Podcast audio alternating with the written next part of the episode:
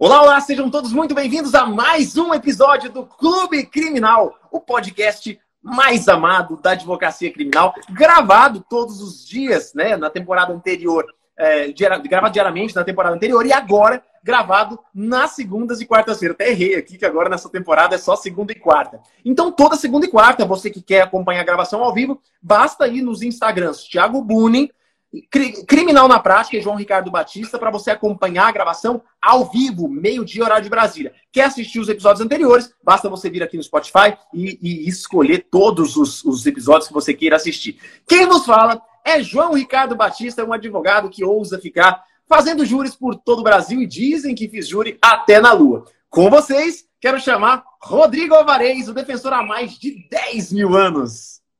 Fala, João. Fala, Thiago. Beleza? Vamos começar aí lembrando, pessoal, que quem quiser deixar pergunta, só colocar na caixinha de perguntas que fica aí do lado do seu é, lugarzinho, do lado aqui do comentário. Aqui ela tá bem pequenininha aqui para mim, por isso que eu até parei para olhar. Você pode clicar nessa caixinha, para mim tá bem pequenininha. Você pode clicar nessa caixinha aqui e aí você vai conseguir entrar no e mandar sua pergunta. Fala, Thiago.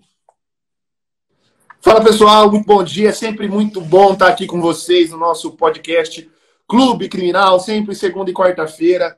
O João já explicou para vocês como é que funciona, já explicou onde vocês podem ver o replay da nossa aula. Eu só quero dizer que esse é o único podcast que você vai encontrar aqui no Instagram e em outras redes sociais que fala tudo, sem pudor, sem papas na língua, sem corte, sem nenhuma gravação e sem nenhuma edição. Grava totalmente ao vivo, onde a gente fala tudo sobre direito penal, sobre processo penal e sobre a advocacia criminal. Beleza? Bom, e hoje a gente está aqui para fazer uma live de perguntas e respostas para vocês. Como é que funciona essa live?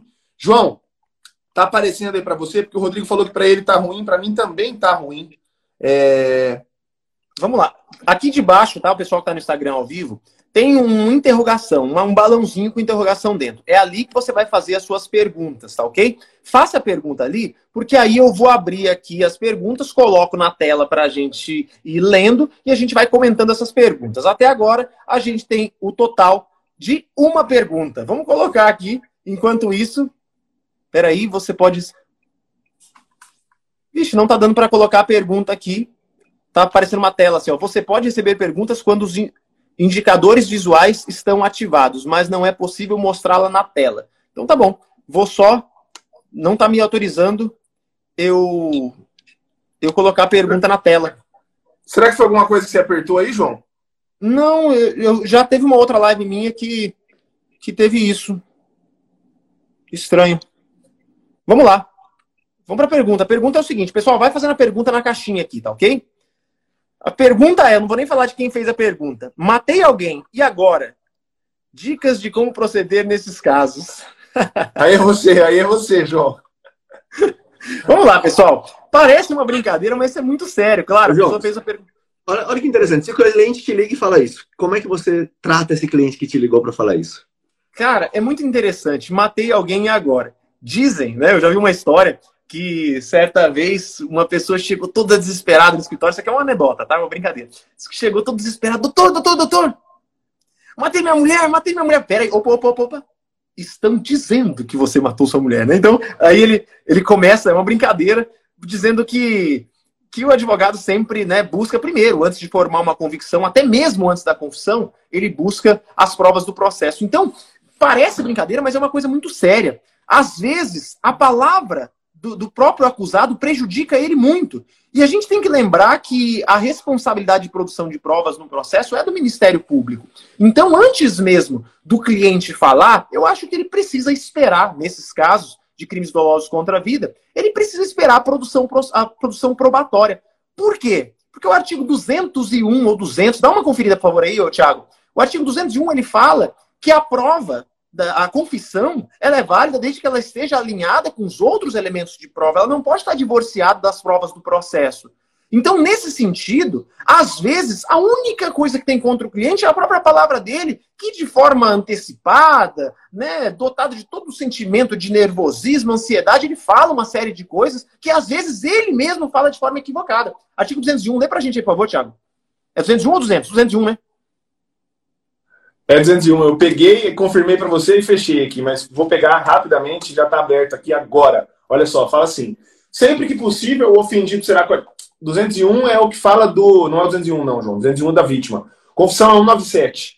O valor da confissão se aferirá pelos critérios adotados para outros elementos de prova. E para sua apreciação, o juiz deverá confrontá-la com as demais provas do processo, verificando se entre ela e estas existe compatibilidade ou concordância. Então, é isso. Não basta só a confissão. A confissão tem que estar em compatibilidade, em concordância com as demais provas.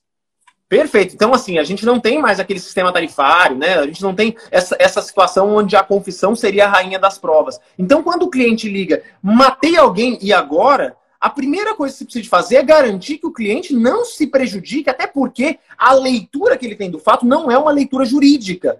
E se for para ele prestar qualquer declaração em sede policial, que essa declaração seja acompanhada de advogado. Então, quando acontece isso, primeira coisa que eu falo, venha no escritório para a gente conversar. Se ele estiver preso, eu vou na delegacia primeira coisa que a gente garante é: se a, a versão do acusado em nada vai beneficiá-lo, melhor ele ficar em silêncio naquele momento, esperar a produção de provas, e aí, depois da produção de provas, ele se manifesta sobre as provas. É assim que funciona, pelo menos nos meus casos, né? Isso é para para criar alguma coisa ilícita, irregular no processo? Não. Muito pelo contrário. É para garantir um direito dele. Ele tem o direito de permanecer em silêncio, ele tem o direito de não se prejudicar. Agora, muitas vezes o que ele fala, para além de, de levá-lo mais próximo de uma condenação por homicídio, às vezes acaba levando ele para uma qualificadora, uma situação de que aumenta ou agrava a pena, que nem é justa ou lícita no caso dele. Então a gente tem que ler. O, o, o ouvinte que está escutando isso, que está que tá assistindo isso, ele tem que entender que não há só dois resultados no tribunal do júri. Não é só condenação ou absolvição. Muitas vezes a confissão dele né, não, não prejudica na, no, no, resultado, digamos que seria condenatório de qualquer jeito, mas prejudica em, levar uma causa de aumento de pena, uma, uma qualificadora que não existiu, e aí, por uma manifestação precipitada dele, ele acaba abrindo margem à, à, à imputação de qualificadoras ou causas de aumento, majorantes, agravantes, que não seriam justas, de fato, no caso dele. João, deixa eu falar um negócio que você falou sobre é, interrogatório na fase de investigação. Muita gente tem dúvida sobre isso. Se o cliente deve ou não falar, se, se é conveniente ou não falar durante o curso da investigação.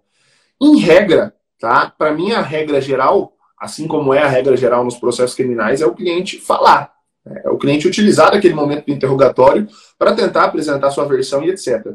Mas aqui no escritório a gente tem uma regra assim que praticamente assim é, são dois casos que fogem a esta regra, que são exceções, que são casos que a gente prefere manter o cliente em silêncio. Dois casos. Quais são os casos? Primeiro, quando a linha defensiva ainda não está bem acertada. Qual a linha a ser seguida?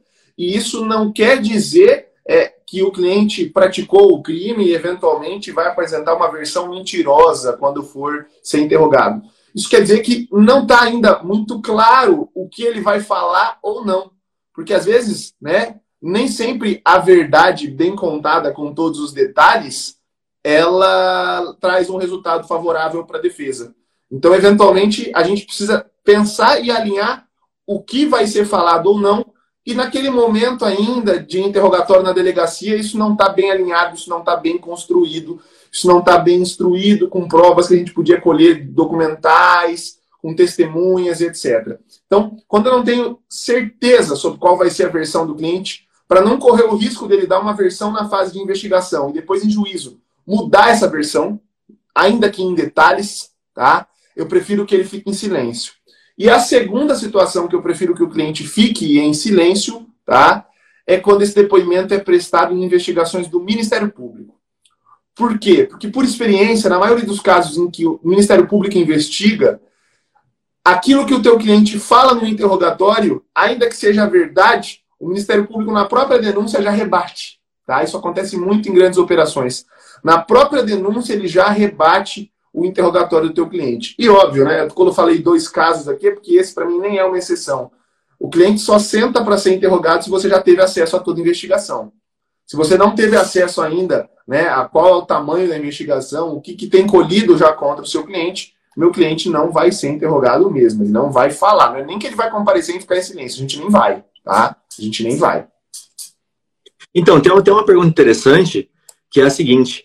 Quando o réu não vai, por uma abordagem dessa? Ele pode responder por um crime, por exemplo, de abuso de autoridade, abuso de autoridade não, mas desacato, cumprimento é, de ordem judicial, alguma coisa assim? Qual que é a opinião de vocês?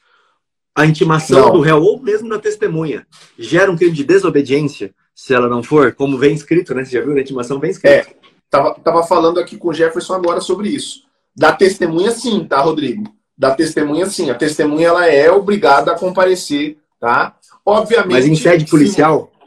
Em sede policial também, ela é obrigada a comparecer. Testemunha é obrigada a comparecer, tá? Porque a testemunha tem obrigação de dizer a verdade. A obrigação de dizer a verdade não se estende só para o interrogatório é, em juízo, também para o interrogatório extrajudicial, tá? Para a testemunha. A testemunha ela é obriga obrigada a comparecer. Óbvio que se essa testemunha acha que algo da investigação pode recair sobre ela, eu tenho até um artigo escrito no Conjur sobre isso e tem um HC que a gente obteve aqui no escritório no STJ, inclusive um HC, uma decisão no plantão é, do STJ, que era uma cliente que ela era investigada e foi intimada para depor como testemunha pelos mesmos fatos em uma outra investigação. E a gente não queria ir. Né? Porque quando ela foi interrogada na fase de investigação, ela ficou em silêncio. A primeira vez que ela falou foi em juízo. Tá? Então, se a testemunha acha que pode recair algo sobre ela, aí eu aconselho a procurar um advogado e esse advogado tomar providências antes, tá? De, de, dessa intimação. Agora, o réu, discutia isso agora cedo aqui com o Jefferson. O réu, Supremo julgou, né? A DPF 395, salvo melhor juízo, na, na arguição de descumprimento de preceito fundamental, a DPF 395, o Supremo julgou inconstitucional o 260 da Constituição Federal, desculpa, do CPP, que é o artigo da condução coercitiva. Né? Deixa eu até confirmar se o número é esse, é a DPF 395 e acho que é a DPF 444. Lá no artigo 260 do CPP. Olha só, a DPF 395 e 444, isso aí, na música. O Supremo julgou é, inconstitucional o 260 que fala da condução coercitiva.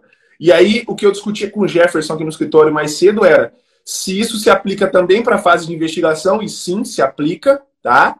E se isso se aplica para qualquer outro método de prova. Por exemplo, o réu foi intimado para comparecer não para o interrogatório, mas foi intimado para comparecer para um exame grafotécnico. E aí, ele pode deixar de comparecer nesse exame grafotécnico, nessa perícia e etc, né? Ele pode deixar de comparecer, eu entendo, tá? Que ele pode deixar de comparecer. Seria prudente o advogado peticionar nesse sentido? Seria prudente peticionar nesse sentido, tá? Então o réu não tem obrigação de comparecer em nenhum ato. Agora, olha só um detalhe interessante, tá? Olha só um detalhe interessante. Se o réu, se o réu foi é, é concedida a liberdade para ele mediante fiança, se foi concedida a liberdade mediante fiança, uma das obrigações que estão relacionadas à fiança é o comparecimento a todos os atos processuais toda vez que ele for intimado. Né? Isso está lá no artigo 327 do CPP, olha. A fiança tomada por termo obrigará o afiançado a comparecer perante a autoridade. Todas as vezes que for intimado para os atos do inquérito e da instrução criminal. E para julgamento. E também para julgamento. Então, a fiança obriga o réu a comparecer em todos os atos. Só que aí, calma lá. João, faz aquele suspense. Porque isso é só aqui. Faz lá aquele suspense. E o João, o João é muito bom nessa hora, porque o João fala, gente, isso é só aqui. Isso é a cereja do bolo que você só encontra aqui no nosso podcast, no Clube Criminal. Isso é coisa que a gente, conteúdo que a gente dá lá nos nossos cursos, que são pagos e etc. Óbvio que lá é muito mais profundo, óbvio que lá, né, o João e o Rodrigo esmiuçam o conteúdo lá é, é, no, no, no, na, na comunidade criminal na prática. Né? Óbvio que eu, no Formando Criminalistas, também esmiuço o conteúdo, dou peças sobre isso, dou modelo para vocês sobre isso aí. Mas quero te deixar aqui um, um, conteúdo importante, que é um conteúdo off, off, só para quem é nossos alunos. O 327 obriga ele a comparecer. Aí ele teria que ir, mas não obriga ele a falar, não obriga ele a participar, tá? Porque senão a fiança seria uma exceção ao direito ao silêncio, uma exceção ao nemo tenetur sedetegere, e não existe essa exceção, tá? O nemo tenetur sedetegere, o direito ao silêncio, para o investigado, para o réu, são absolutos. São absolutos. Beleza? Tá? Então, ainda que a fiança obrigue a comparecer, então tome cuidado com isso. Ainda que a fiança obrigue a comparecer, teu cliente não é obrigado a falar e nem a fornecer qualquer tipo de contribuição para a prova que vai ser produzida contra ele. Laudos periciais, exames grafotécnicos, etc. Beleza? Tiago, só uma, uma questão que acontece muito na prática, a gente vê principalmente naqueles vídeos de polícia 24 horas e assim por diante. O policial vai atender a desinteligência e aí ele fala para a pessoa que está lá envolvida naquela confusão, som, qualquer outra coisa, você tem que me acompanhar até a delegacia. A pessoa não está num flagrante, mas ele quer levar ela para colher o depoimento dela, o relato dela. O problema que eu vejo aqui, você já até já respondeu isso aí, mas tudo bem, é que ela não sabe ainda se ela é indiciada por alguma coisa ou não, se o policial vai levar ela por conta de algum crime ou não. E nós tivemos até um caso interessante que um dos nossos alunos lá citou, que o cliente dele responde a um processo porque teria pulado dentro de uma residência, saído dessa residência. A polícia achou estranho a conduta dele, foi atrás, mais ou menos isso, tá? Foi atrás e pediu para que ele acompanhasse até a delegacia. Ele falou que não iria. Aí, nesse momento, a polícia prendeu ele em flagrante por desobediência, por ele falar que não iria para a, a, delegacia e aí levou ele preso. Mais ou menos isso, tá? Eu tô colocando aqui a história, não é exatamente essa história, mas enfim, não sei se levou ele preso em flagrante ou se ele começou a responder um crime por desobediência, porque ele não quis acompanhar os policiais até a delegacia. Aí que tá.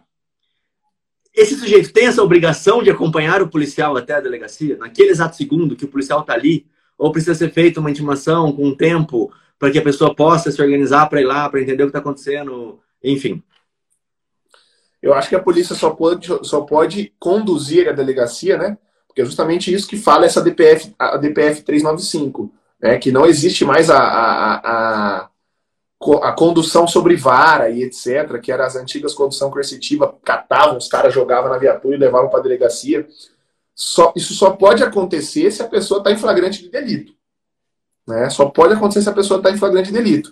Numa situação nebulosa como essa, Rodrigo, é, a polícia vai conduzir primeiro para depois analisar se está em flagrante delito ou não, concordo. Tá?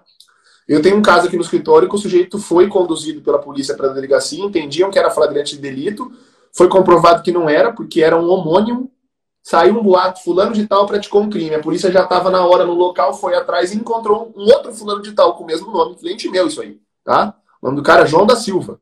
Isso aconteceu, tá? Entramos com ação contra o Estado, ele ficou quatro horas na delegacia, recebeu uma indenização de 30 mil reais por quatro horas na delegacia, tá? Porque pegaram ele no bar dele, no, na frente de todo mundo, a polícia saiu fechando o bar do cara, né? Então, é, é, isso daria direito a uma indenização depois. Agora, a pergunta é outra, vamos para o lado do processo penal. E se, e se pegam o cara nesse ambiente, não sabe se ele é réu, se ele é testemunha, o que, que ele é, e levam ele para a delegacia, ouvem ele sem advogado, sem dar para ele o direito ao silêncio. E aí, o que, que acontece depois? Eu entendo que se esse sujeito depois passa por status de investigado, aquele primeiro depoimento dele é prova ilícita. É prova ilícita. Aquele depoimento dele não tem validade. Por que, que não tem validade? Porque não, não permitiram para ele o direito de se entrevistar com o advogado e de estar acompanhado ao advogado e não deram para ele o direito ao silêncio. Então eu entendo que esse depoimento dele é, é nulo. Eu tenho um caso aqui no escritório que é bem complexo. Estavam correndo duas investigações ao mesmo tempo. Olha que loucura. Duas investigações em dois órgãos do Estado diferentes. Num órgão ele estava sendo tratado como testemunha e no outro órgão ele já estava sendo tratado como investigado. Mas ele alega que não sabia disso.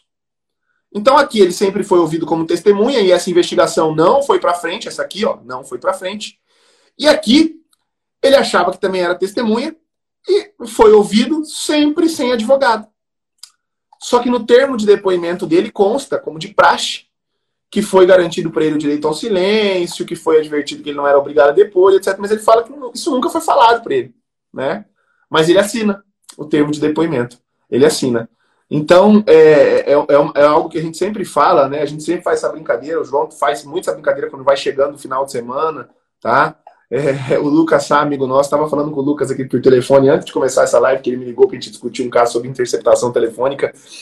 Se você for preso ao final de semana, né, Não vá para a delegacia sem um advogado. Não compareça nunca à delegacia sem um advogado. Jamais pise numa delegacia de polícia sem advogado. Ah, quem não deve não teme. Cuidado, tá? Cuidado, porque você pode ser pego numa enrascada, é, você pode ser colocado numa ratoeira sem perceber que está entrando na ratoeira. Rodrigo, show de bola. Minha visão também é essa. Eu sempre falo que delegacia não é piquenique pra você ficar conversando fiado, né? Quer dar entrevista, vai no João, né, João? Tinha as comunidades antigamente, enfim, não é do seu tempo. Mas vamos lá. O... Eu concordo com o Thiago, tá? Eu acho que a saída, inclusive, para este caso, é você alegar que é, ninguém tem a obrigação de acompanhar a polícia, ser conduzido para lá. Eu discordo um pouco dessa questão de ser um crime de desobediência se eu não cumpro um mandado de intimação, porque tem outras formas de é, o policial poder obter esse depoimento, tá? Inclusive judicial, pelo menos na delegacia. Em juízo, se a testemunha não vai, ela vai receber uma multa. Por que, que lá na polícia ela tem que responder a um crime de desobediência? É que normalmente tem essa opção, né? Olha, você vai responder, você vai ter uma multa e pode responder um crime. Então, fazendo essa, essa análise, não é uma coisa também que está muito formado para mim, não é uma coisa certa, mas eu acho que daria para a gente pensar nessa, nessa dualidade, né? De juntar essa questão da multa da testemunha que é conduzida, que vai bater lá no artigo que o Thiago falou, se eu não me engano. Eu até vou olhar aqui. Não, esse aqui é do acusado, né? É, tem a multa para testemunha. Qual que é o artigo mesmo? Deixa eu só achar aqui. Ô, João, vai selecionando aí pra gente a. a é só pra galera pergunta. entender como que tá sendo a seleção aqui. Você entra na caixinha aqui embaixo e a gente vai fazendo as perguntas mais curtidas. Você pode, inclusive. Tem como a pessoa ver todas as perguntas, Rodrigo? Cara, tinha, mas no seu eu não sei não. É, aqui tá aparecendo perguntas mais curtidas. Inclusive, a próxima pergunta é do Jorge Lucas, que tá com seis curtidas Ó, aqui. Deixa eu só completar aqui, antes de você passar para a próxima, João. O artigo 219 do CPP fala: o juiz poderá aplicar à testemunha faltosa a multa prevista no artigo 453 sem prejuízo do processo penal por crime de desobediência e condená-lo ao pagamento de custas. Então, a minha tese aqui vai cair por terra com vocês, porque eu não lembrava dessa parte, sem prejuízo do processo penal por crime de desobediência. É o que normalmente, no dia a dia, isso não acontece.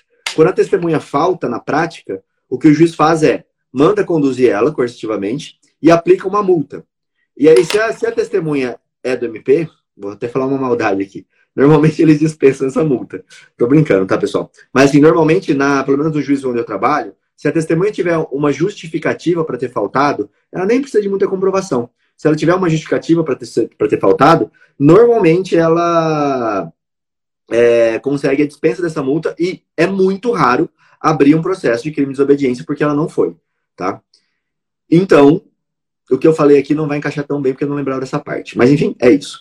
João, eu tenho uma pergunta aqui que eu achei também, mas pode fazer a sua primeira, depois eu faço essa. Tá, sem áudio, sem áudio, sem áudio, sem áudio, sem áudio, sem áudio.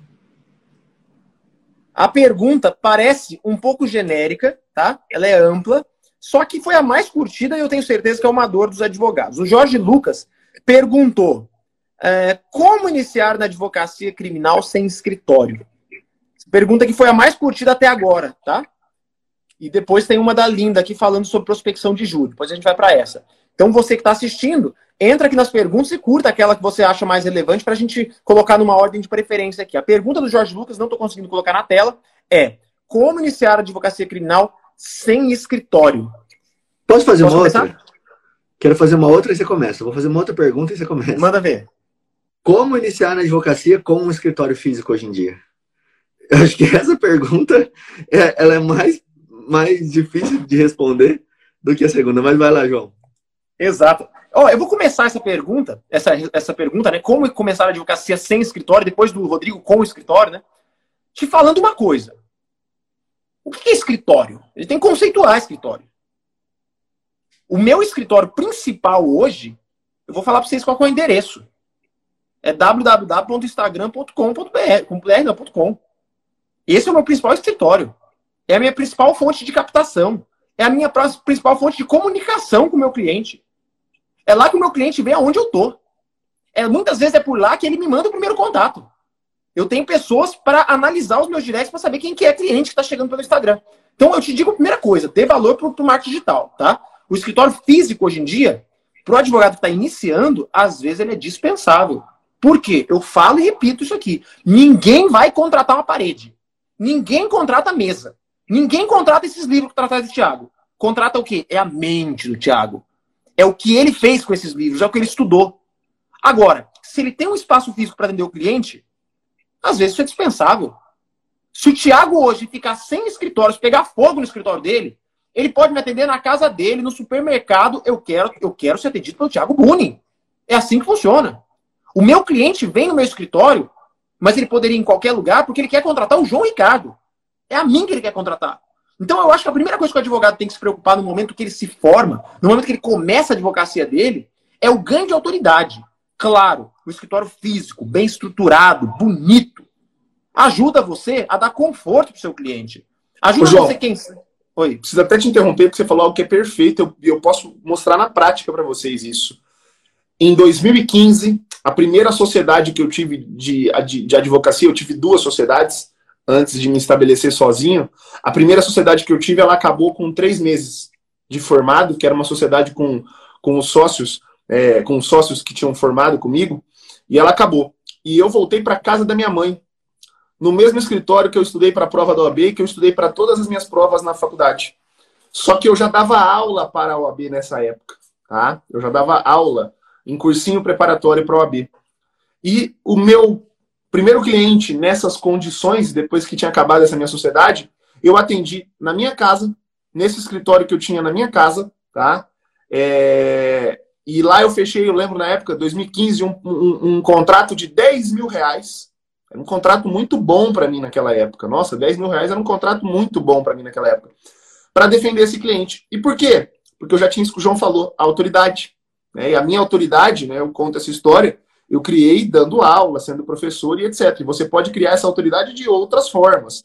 Se especializando, mostrando que você é um especialista na área criminal, fazendo como o João faz, mostrando que ele é um cara que é um especialista em júri, uma referência no júri. Você pode escolher como que você vai criar essa tua autoridade. Então, é exatamente isso que o João falou. O espaço físico hoje não é tão necessário.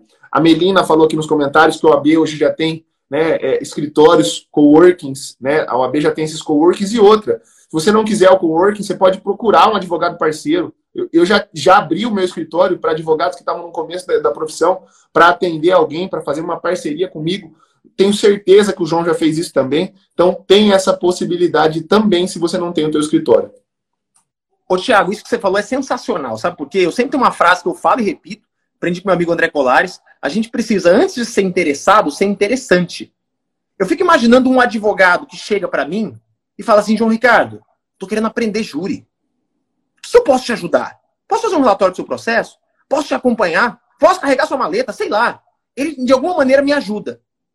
Esse advogado sem escritório, ele chega para mim e fala assim, putz, João Ricardo, olha, arrumei um cliente, não tem onde atender. Você acha que eu vou negar para ele falar assim, não, vou falar o quê? Pode atender no meu, no meu escritório. Olha aí, tô te dando alternativa barata, de graça, para você ter estrutura física para atender seu cliente. Se não tiver relacionamento como esse, poxa, tem um monte de cowork aí que você paga por hora. Lugar bonito. Em todas as cidades tem nas, nas capitais, sobretudo tem, né? Você paga um cowork ali, paga um, um, escritório de aluguel por hora e aí atende o seu cliente no local legal. Eu, eu conheço advogados que, inclusive, já falou para mim: olha, o meu cliente acha que aqui é o meu escritório físico. E de fato é. De fato é. Ele só tem uma forma diferente de pagar. Então a gente tem que tirar esse preconceito, falar, ah, se eu pago mensal o meu escritório, aí é o meu escritório. Agora, se eu pago por hora, não é o meu escritório? Claro que é o seu escritório. Quantidade de tempo que você paga, se é mensal, só você, se você é exclusivo na sala, isso não, não tem a menor importância. Aquele ali é o seu escritório. E saiba de uma coisa: escritório hoje em dia, escritório físico, é dispensável, tá? Te ajuda futuramente você você precificar melhor os seus honorários, dar conforto para o seu cliente, você ter um local só para você estudar, sem geladeira para te atrapalhar, sem parente para te atrapalhar em casa, você te ajuda, claro. Mas se não tiver, esse não é o, o fim do, dos tempos, não é o fim da sua carreira, muito pelo contrário. Quem sabe é uma maneira de você economizar dinheiro. Aluguel, secretária, conta de luz, conta de água, que podem ser implementados em outras coisas, como Google Ads, para captação de clientes, como de outras maneiras você, você aplicar esse dinheiro no começo da advocacia para crescer e não né, o aluguel, as contas, elas são um decréscimo, elas são um passo atrás. Peraí que o Rodrigo voltou aqui, vou colocar ele. Coloque ele aí, coloque ele aí que ele caiu. E vamos para a próxima é... pergunta. Vai lá, João, vamos para a próxima. Vamos lá. É, eu vou seguir a ordem de, de votações aqui. A Linda e Silva perguntou algo muito interessante aqui, acaba sendo uma pergunta mais direcionada a mim, mas que aí vocês podem complementar também. Diz a Linda, como o doutor João conseguiu tantos casos especificamente de júri? Quais as estratégias encontrou para, entre aspas, encontrar esses casos? Ou melhor, para esses, esses casos chegarem até ele? Então ela quer saber de prospecção de júri. Como eu consegui tantos clientes no Brasil inteiro e como eu fiz para encontrar esses casos, essas causas. Vamos lá, pessoal. É, desde o começo, aí é interessante, vou abrir meu coração aqui para a Linda e para quem está assistindo, aqui a Linda fez a pergunta, e para quem está assistindo. Desde o começo, antes mesmo de pisar no plenário do júri, eu já fazia o marketing digital e eu já tinha como meta o júri. Tá? O Thiago me conhece há muito tempo. O Rodrigo, o primeiro contato que eu tive com o Rodrigo, contato assim que eu conversei com ele mais demoradamente, foi no júri. Fazendo o quê? Fazendo o que eu sempre fazia. Saía da minha casa para ir assistir júri. Fiquei anos sentando na plateia para assistir júri. E num desses dias eu estava lá, o Rodrigo estava do meu lado, defensor, a gente se conhecia assim, é, de vista, né? Pouquíssimo. Foi o primeiro momento que eu sentei do lado do Rodrigo, a gente foi almoçar junto, e daí estamos aí, eu até hoje casado, é, né, juntos aí na nossa relação profissional de amizade. Então você vê, poxa, eu, por que eu ia fazer no júri? Eu tinha certeza que eu queria júri. Era esse que era o meu foco, eu era apaixonado por júri. Mas antes de pisar no júri, eu tinha que ter experiência passiva. Eu tinha que assistir júri. Eu tinha que saber de tudo que acontecia no júri. Eu tinha que conhecer cada nulidade. Eu tinha que conhecer os erros dos advogados dos promotores. Eu tinha que conhecer os acertos. Eu tinha que ter bagagem profissional. E nesse momento, eu não ficava lá passivo. Eu não ficava lá só assistindo. Não! Eu produzia o meu marketing digital. Eu, eu, eu mesmo não estando sustentando, eu falava mais um dia de aprendizado. Aprendi tese tal, é hoje o dia que eu vou novamente estar aqui no local onde eu anseio pro resto da minha vida, estar pisando no plenário do júri. Eu me colocava como uma autoridade no júri antes mesmo de pisar no júri. Porque esse era o meu foco de vida. E, e o público, em geral, já me assistia. Já estava lá, me vendo nas redes sociais. Eu estudando sobre júri, eu assistindo júri, eu vivendo júri. Tá, mas isso não traz cliente. Aí o que eu fiz? Eu comecei a prospectar causas. E eu lembro que o meu primeiro caso, o primeiro de todos, foi um cliente que veio até mim por conta de saber que eu era um cara envolvido com júri. Chamei o Marlon, fizemos aquele primeiro caso, a absolvição. Agora, isso garantiu outros casos? Aí eu fiz uma prospecção que é possível vocês fazerem, e aí eu, eu peço muito cuidado, porque um erro pode, pode custar a sua carreira. Eu peguei a pauta de audiência do júri, vi daquele mês, vi todos os processos que estavam é, sendo tocados pela Defensoria Pública. Eu analisei aqueles processos e vi o processo que era mais possível de se conseguir um resultado. Segundo a minha experiência, eu não saí é, na aventura, na loucura, não. Eu já tinha assistido um ano de júri. Eu peguei aquele caso, estudei ele de cabo a rabo. Fui no presídio, pirei, pedi para tirar aquele, aquela pessoa, aquela pessoa que estava presa e estava assistindo pela defensoria. Não faça isso se tiver advogado no processo. E aí aquele preço você entendeu. O que, que esse advogado quer falar comigo? Não conheço, não é meu advogado. Eu falei, o senhor não está não tá sabendo o que está acontecendo, mas eu conheço o seu processo de cabo a rabo.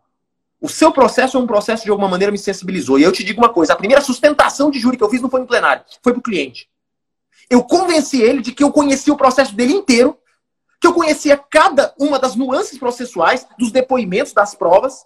E eu perguntei quantas vezes o defensor público veio aqui tratar com o senhor, estudar seu caso. Não, não vem nenhuma. Então, eu já sei o seu processo. E aí eu convenci aquele cliente de que ele me confiasse a causa dele pro bono. E falar, não estou te prometendo resultado. Eu sou um advogado que tem um júri na minha carreira. Mas eu quero ser conhecido no júri e eu quero um voto de confiança. A única coisa que eu peço para o senhor é o seguinte. O senhor sendo absolvido ou condenado, o senhor vai voltar aqui. Mesmo se o senhor for absolvido, o senhor vai voltar para dar cumprimento do mandado. Eu quero que quando o senhor voltar para dar cumprimento ao alvará ou voltar condenado, independente do que o senhor que acontecer, o senhor vai ver que eu fiz um excelente trabalho. Eu quero só que o senhor conte desse excelente trabalho que eu fiz para o senhor.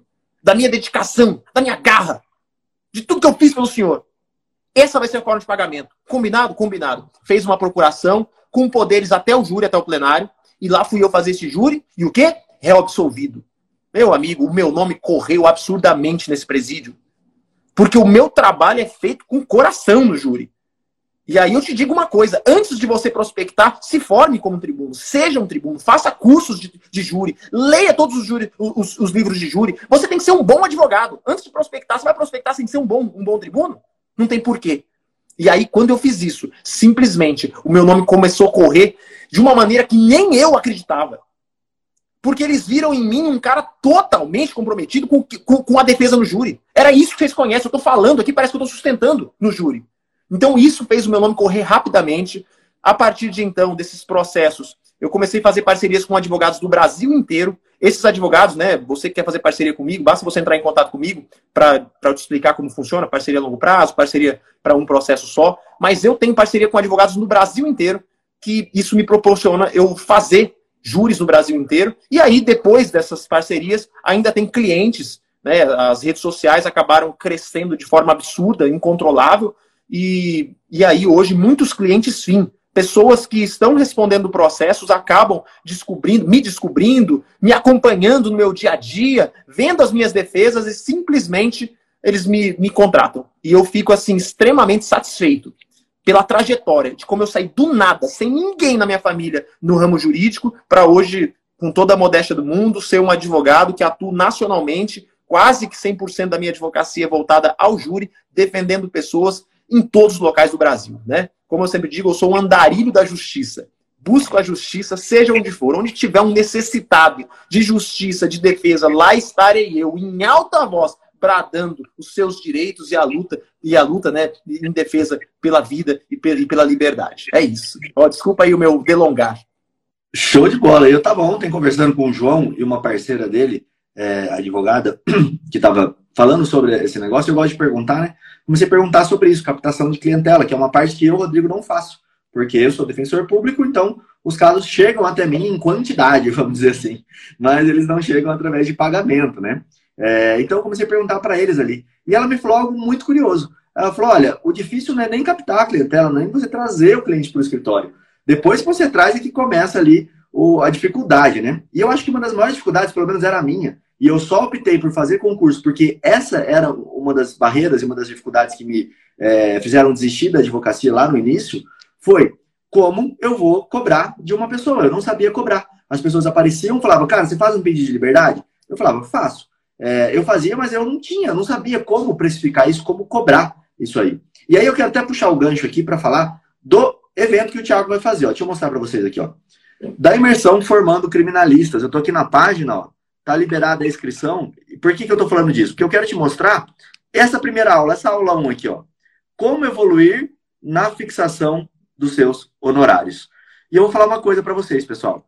Essa aula que vai começar lá no dia 2, ó, essa aula ao vivo, eu já assisti essa aula. E essa aula é uma das aulas, o Thiago sempre traz coisa nova, mas é uma das aulas assim, que eu fiquei mais de boca aberta. Porque se eu tivesse esse conhecimento, talvez a minha opção lá atrás fosse outra, tá? Fosse seguir pela advocacia. Porque quando você sabe como fechar com o cliente, como aumentar os seus honorários, como precificar, o que, que você fala para ele, quando você fala para ele, como que coloca isso dentro de um contrato de honorários, cara, isso facilita muito a sua vida. E aí eu vou abrir para o Thiago essa, falar um pouquinho da imersão. É, é, essa aula, Rodrigo, ela é sensacional, né? A gente pensa até, inclusive, olha só, essa aula que vai acontecer no dia 2, ela é gratuita, tá? Gratuita. Você vai se inscrever com o link que está lá no meu perfil. É só ir lá agora, clicar no link e se inscrever gratuitamente.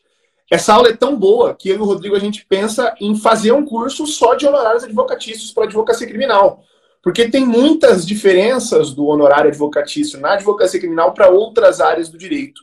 E tem muita coisa que se conecta com outras áreas do direito que você precisa saber também sobre honorários. O que o Rodrigo falou aqui, esse bloqueio que o Rodrigo tinha, essa dificuldade que o Rodrigo tinha, a maioria dos advogados, mas a maioria, muito mais do que 50%, possuem esse bloqueio.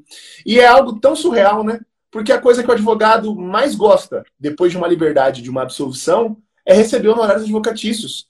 Essa é a hora boa, essa é a hora da sua contraprestação. E por que, você não vê isso como uma hora boa na sua vida? Por que, que você não curte esse momento de fixar o teu honorário, de reunir com o cliente e chegar a tratar sobre honorários advocatícios? Você tem que começar a ver isso como um momento bom e ver isso como qualquer outro momento. Igual você senta para fazer um habeas corpus, igual você se prepara para uma audiência, tem que ser um momento que você senta na mesa com o teu cliente para tratar sobre honorários advocatícios.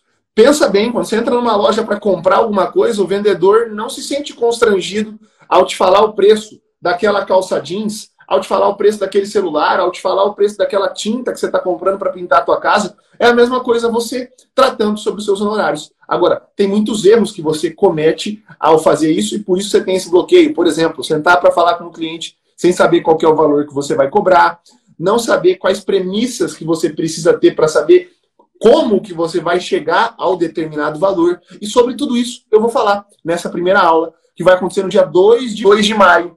100% gratuito, 100% online. Vou te dar modelo de cláusula de contrato de honorários advocatícios. Olha só, não é só uma aula. Para quem participar, eu vou encaminhar no dia seguinte, no WhatsApp ou no Telegram, você que vai escolher, tá? Ou pelo WhatsApp ou pelo Telegram, modelos de cláusulas de honorários, cláusulas específicas para contratos de advocacia criminal. Então, não perde essa aula. Já falei demais sobre isso, quero voltar para nossas perguntas. Como você se inscreve? O link está lá no meu perfil, o link está lá na minha bio. Corre lá, se inscreve. Eu não sei se o Rodrigo está com a plataforma ligada aí. Rodrigo, você está com a plataforma aberta para mostrar para o pessoal que tem novidade. Né? Hoje em dia, na nossa plataforma lá, você vai poder participar indicando pessoas para participar do curso, respondendo aos nossos quiz ali, aos nossos questionários, e tudo isso vai te dar pontos. E esses pontos podem te render alguns prêmios, inclusive prêmio em dinheiro, tá? Então, essa quarta edição do Formando Criminalistas tem muita novidade. Dá uma entrada na Thiago, plataforma, vê tudo lá. Eu quero até dar uma dica aí para a galera que está fazendo a inscrição, que é a seguinte. Tem vários pontos que você pode conseguir lá por fazer várias coisas, tá? E o Thiago, na aula de número 4, ele vai não é sortear. Ele vai entregar um prêmio de dois mil reais para quem tiver mais pontos lá no final. Então vai ter vários pontos aí durante a imersão. Para que isso? Para você aprender mais. Só que qual que é a grande dica que eu quero te dar? O diferencial é que os desafios que estão lá, todo mundo pode cumprir. Agora, indicar pessoas é ilimitado. Você entra lá na plataforma, começa a indicar lá com o seu link de referência, precisa ser o seu link de referência, você vai conseguir colocar um monte de amigos lá dentro. Se seus amigos participarem, confirmarem e-mail, você vai ganhando 25 pontos aqui ó, na contagem por cada amigo seu que entrar. Ou seja, no final das contas, isso aí é o que vai fazer a grande diferença, tá? É, e para quem é aluno, tem um prêmio exclusivo só para aluno que participar, porque o Tiagão estava me contando que não vai deixar o aluno sem prêmio. Vai ter uma premiação só para o pessoal que está falando assim, ó, já sou aluno e me inscrevi de novo. Para quem é aluno, vai ter uma premiação de dois mil reais só para os alunos, uma pontuação separada. Então aproveita. Fala, João. Não, eu só quero falar uma coisa, que a gente passa rápido na informação e não presta atenção no que foi dito. Ou, você que está aí do outro lado, você ouviu o que o Thiago falou? Premiação em dinheiro. Ou, geralmente um curso, né? O Thiago vai, vai dar quatro aulas gratuitas. É uma maratona da, da, da imersão formando criminalistas. E aí? Você já vai assistir de graça. Imagina você assistir um negócio de graça e ainda ganhar dinheiro. É isso, é isso mesmo, você entendeu? Prêmio em dinheiro. E para além disso, vai ter outros prêmios. Sei lá, imagina só, a imersão, o Formando Criminalistas, o curso, gratuito para você. Quem sabe. Posso fazer esse compromisso já, né, Rodrigo? Pelo menos uma matrícula a gente consegue dar, dar pra galera, né? É o Thiago, é, não é comigo não. é, isso, é isso que eu quero que vocês saquem, tá? Ó, vai lá, faça a inscrição no site, faça a matrícula ali na, na, na imersão, você já vai ver os desafios Ó. e aí já começa a pontuar para você concorrer isso aí, inclusive prêmio em dinheiro. Deixa eu só mostrar aqui, pessoal. O que, que tem? Tem uma tabela de prazos que o Thiago libera para quem responde a pesquisa. Essa tabela, você pode conseguir ela física na sua casa, sem pagar nada, de graça, um livro na sua casa. Só que é só para os 2.500 primeiros, tá? Então já está chegando no final desses livros físicos. Se você quiser, corre lá responde a pesquisa. Vai sortear curso da lei, sortear não, né? Vai ter sorteio também, mas vai entregar para quem fizer pontos aí, dependendo. Vocês vão ficar sabendo. Curso da lei de abuso de autoridades do professor Tiago. Curso de gatilhos mentais, que é meu o método CIA, que é meu do João e do Thiago, o pacote anticrime, dois mil reais, e o João incluiu mais um aqui, ó, que é a vaga no Formando Criminalistas, tá? Que vem aqui embaixo, ó. Tudo isso você pode ganhar através do quê? Ponto, tá? Então vai lá dentro, cumpre os desafios, vai ganhando seus pontos que a gente vai falar para você durante a semana, os eventos aí, lá até o dia 2, vai ter um monte de jeito de você ganhar ponto. Fica ligado no Instagram do Thiago, então se você não seguir, ó, clica na setinha aqui em cima, já segue o Thiago agora. E, e olha que legal. na build dele. A menina acabou a Melina acabou de falar que já tem gente que falou, que já se inscreveu e já ganhou a tabelinha de prazos, uma tabela com todos os prazos criminais, prazo de recurso, prazo das manifestações, Todos os prazos criminais aí, prazo do procedimento, todo, todo, todo, tudo que você pensar de prazo criminal tá ali naquela tabelinha com explicações de como usar e etc. Bem legal. Só recebe quem fizer a inscrição, beleza? Show. E participando Nossa, também, já, participando Thiago, da Janaína, a Janaína perguntou aqui, ó, esse benefício do curso também se aplica aos alunos inscritos na turma passada? Claro, Janaína, é justamente isso, tá? É, os alunos também participam, também ganham. Aqui a gente não faz só para quem é novo, não. Aqui é feito para quem é aluno. O aluno vai participar e vai ganhar os mesmos pontos, os mesmos prêmios. Porém, eles participam de maneira diferente, diferente tá? É uma pontuação separada só para aluno. Então você só vai concorrer, disputar os pontos com quem é aluno. Então é mais chance ainda de você ganhar. E segue minha dica. A indicação no final é o que vai fazer diferença. Vai lá, Thiago. Não, é isso aí. Eu queria dizer para vocês que todas as aulas, tá? Tem material pós-aula também. Então você vai vir para um curso que é gratuito, a imersão, quatro dias de aula. E todos os dias eu libero depois da aula para quem estiver participando o material, tá? Mas tem que estar tá participando da aula ali, porque eu faço o material com senha, essa senha só é revelada na aula. Então você vai precisar estar tá presente ali para saber qual é a senha. Todas as aulas têm material e na última um modelo de habeas corpus. O que, que você está mostrando aí, Rodrigo? Deixa eu, deixa eu até mostrar um negócio aqui. Isso aqui é quem mais indicou até agora, ó. O Isaías aqui, ó, tá disparado aqui na frente de mais indicações. Depois vem o Lucas, depois vem a Valkyria. A gente tem, ó, bonitinho aqui, ó, nome por nome de quem tá indicando. Inclusive, a gente também tem aqui embaixo quem já tá fazendo mais pontos. Deixa eu mostrar aqui, ó. E ó, começou ó, ontem, é. Começou ontem. Adivinha quem é que tá fazendo mais pontos? É o Isaías. Quem? Por que, que você acha que o Isaías tá na frente de todo mundo? Porque ele tá indicando, tá? Depois dele vem o Denilson e aí vai, ó. Fernanda e aí vai. Depois o Thiago mostra mais pra vocês. É, show de bola. Eu vou mostrando, vai acompanhando meu Instagram, que eu vou mostrando durante toda essa semana aí as inscrições, como é que tá funcionando, a plataforma e tudo mais. Beleza? Acho que chegamos Perfeito. ao fim, né? Não, peraí. Quem, a gente, ó, a galera sabe que quem fica até o final sempre tem o ouro, tá? Sempre tem o ouro. Isso aqui, ó, em todas as aulas, tudo que você participar, quem fica até o final pega a cereja do bolo. Vamos responder a pergunta aqui, ó, uma última pergunta é, da Camila Correia, advogada Camila Correia. É, a pergunta é, pergunta interessante, tá? Sobre o crime de estupro. Quais estratégias de defesa em ações onde a palavra da vítima tem relevante valor, como no caso de estupro de vulnerável?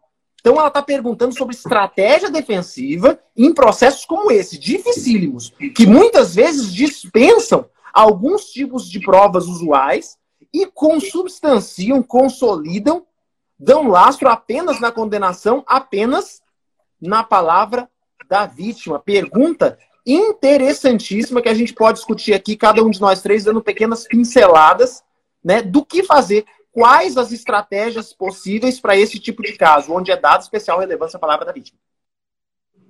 Bom, João, a primeira coisa que eu falaria, né, Nestes casos, e aí os casos são estupro, violência doméstica familiar contra a mulher, né? Esses dias me perguntaram outros de coação no curso do processo, qualquer tipo de ameaça, etc e tal.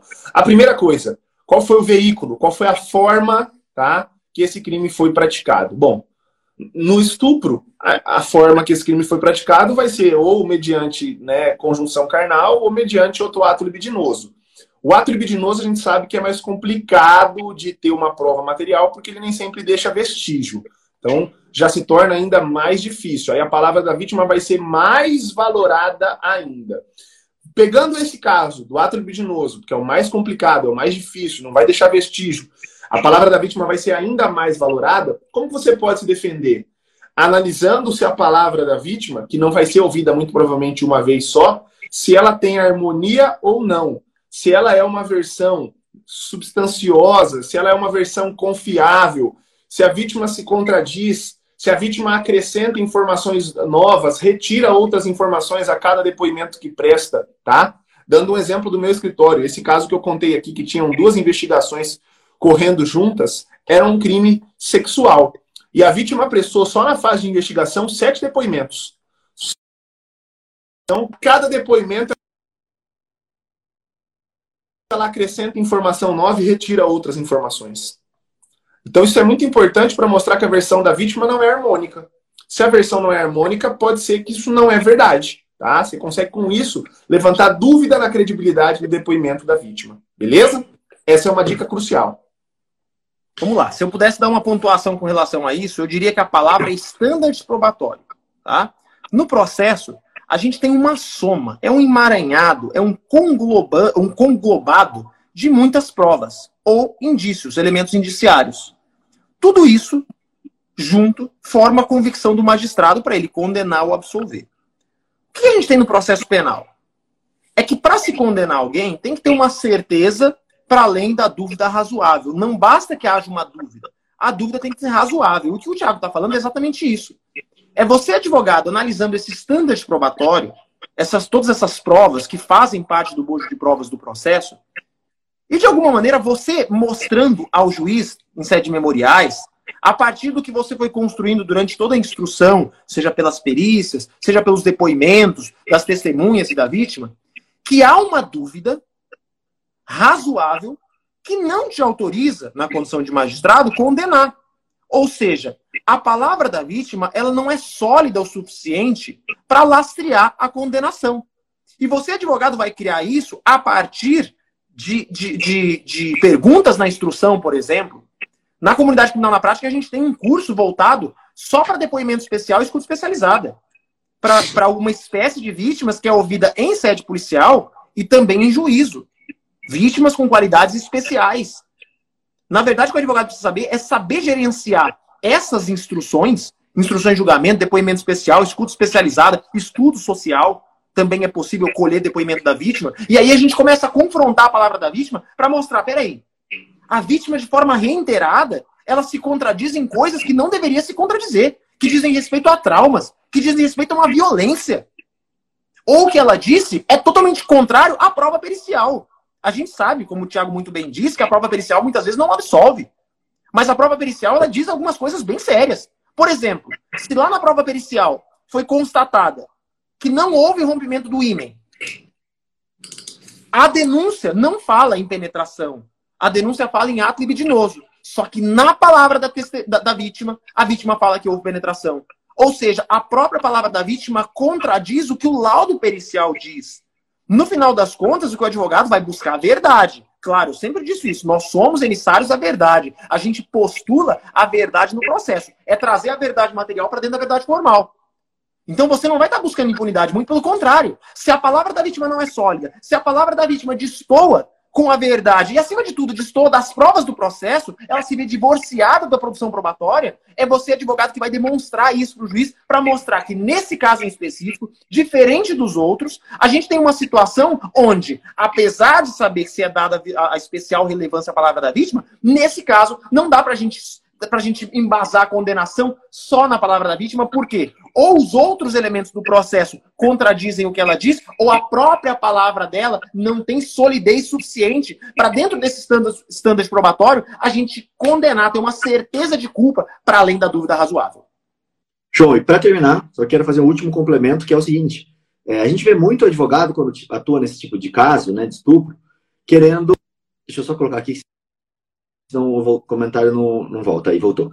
Se a gente tiver muito advogado nesse tipo de caso, querendo provar que a vítima tinha uma, uma relação sexual, uma vida sexual ativa, que ela se relacionava com várias pessoas, principalmente crianças. Isso pode ser uma tese? Pode. Quando que essa tese vai funcionar? Vou dar um exemplo. A menina tem lá 14 anos, está alegando que o pai foi a única pessoa que, é, o padrasto, vamos dar um exemplo, que acontece muito, foi a única pessoa que abusou dela. Você comprovar que ela já teve uma relação anterior vai servir para duas coisas. A primeira delas, para você poder comprovar que o laudo que vier positivo, falando, olha, essa pessoa já teve relação sexual, porque é isso que o laudo vai falar, já teve ou não teve. Dificilmente um laudo em crime de estupro vai falar, teve e foi ontem. Ele fala, teve foi recente ou teve foi e não é recente. Só isso. Mas normalmente também a conduta é, é reiterada aí no tempo, então ela vai ser lá, lá para trás. Mas qual que é o, o ponto que eu estou querendo chegar? Quando que eu busco sobre a vida sexual daquela pessoa que está sendo vítima? Para a única prova que eu tenho que é, olha, o laudo falou que essa pessoa é, já fez, já praticou o sexo, já fez relação sexual. Então, eu preciso mostrar que, opa, peraí, existe uma pessoa com a qual ela fez isso. Somente para poder mostrar que o laudo não comprova que aquele réu estuprou aquela pessoa. Ele pode comprovar que ela já teve uma relação sexual, ponto. Mas pode não ser com ele. Agora, Vamos supor que a menina mesmo já falou, eu já tive relação sexual com outras pessoas.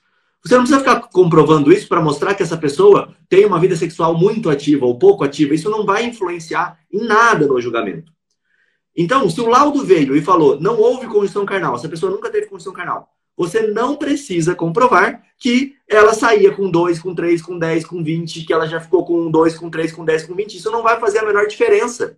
A diferença a partir daqui vai ser o que o João falou: desacreditar a palavra da vítima. Como que eu desacredito a palavra da vítima? Mostrando que ela tinha uma vida sexual ativa? Não. Eu desacredito a palavra da vítima mostrando que, olha, o Tiago que o João falou, em um primeiro momento, a vítima disse que ela que houve condição carnal. Em um segundo momento, ela falou que não houve condição carnal. Em um terceiro momento, ela falou que estava embriagada ao ponto de não conseguir andar. Porém, um vídeo mostra que ela conseguia andar. Eu não quero demonstrar que essa vítima bebia todo dia ou não bebia todo dia. Se ela saía para balada ou não saía para balada. Isso não faz sentido. O que faz sentido é, opa, ela tinha condição de andar, ela foi caminhando até o Uber, porém, ela falou que não tinha condição de andar. Ela estava andando de salto alto, porém falou que não tinha condição de andar. Então, isso prova que a palavra dela talvez não esteja em consonância com que as provas físicas, materiais, fotos do processo estão dizendo. É só isso.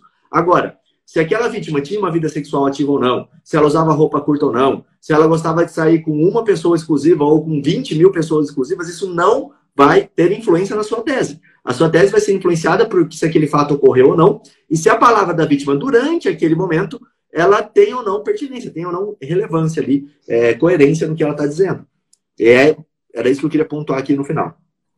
Uma observação final para a gente finalizar mesmo. Final para a gente finalizar. É, o Rodrigo falou que dificilmente um laudo é, é, de exame de corpo de delito em, em, crimes sexuais vai falar que a pessoa teve uma relação sexual ontem, né, ou no dia tal.